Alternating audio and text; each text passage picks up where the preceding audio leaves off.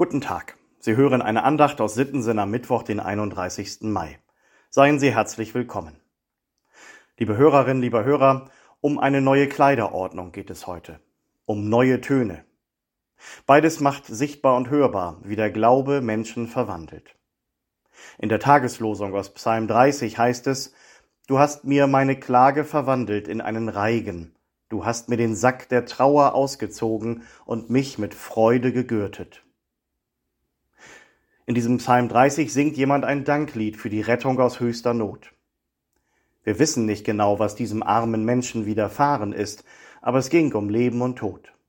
Übermächtige Feinde, Krankheit. In Sack und Asche ist der Psalmbeter gegangen, hat sich ein Gewand aus rauem Leinen übergeworfen und Klagelieder angestimmt. So war es üblich. Das war ein Ritual in der Trauer oder in der Not. Der Psalmbeter hat sein Leid Gott geklagt und der hat ihm geholfen. Deswegen werden jetzt neue Töne angestimmt. Ein Freudentanz statt Klageliedern. Und statt des Trauerkleides wird jetzt das Festgewand angezogen. Äußere Zeichen dafür, dass einer mit Gottes Hilfe eine schwere Zeit überwunden hat. Wir kennen das noch ansatzweise. Wir tragen schwarz in der Zeit der Trauer manche nur zur Beerdigung, manche länger, vielleicht ein ganzes Trauerjahr. Und dann kann das ein ganz bewusster Schritt sein, zu sagen, jetzt sind die normalen Kleider wieder dran, jetzt tue ich einen Schritt zurück ins Leben. Aber die Frage, die hinter diesen Worten aus Psalm 30 steht, die ist für mich noch eine andere. Wo wird mein Glaube erkennbar? Wo sieht man mir das an? Wo können es andere mir abspüren, dass ich mich an Gott und dem Glauben freue. Das hängt ja nicht vom Hawaii-Hemd ab, sondern von meiner inneren und äußeren Haltung. Und die machen wir nicht selbst. Dafür braucht es eine Kraft von außen. Um die bittet Paulus im Brief an die Römer, im Lehrtext für heute.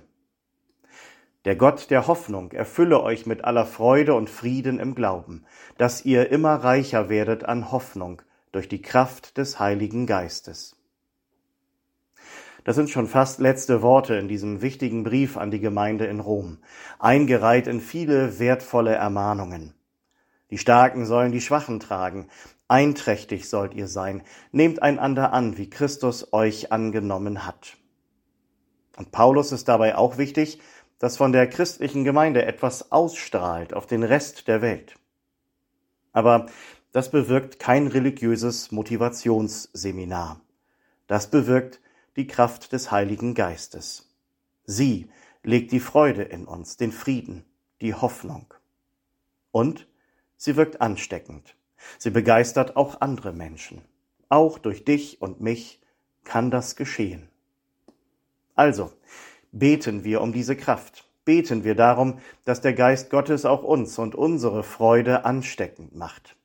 Das verwandelt uns, innerlich und äußerlich, ganz unabhängig von der Kleiderordnung. Kommen Sie gut durch diesen Tag im Vertrauen auf Gott und unter seinem Segen. Ihr Pastor Sven Kaas.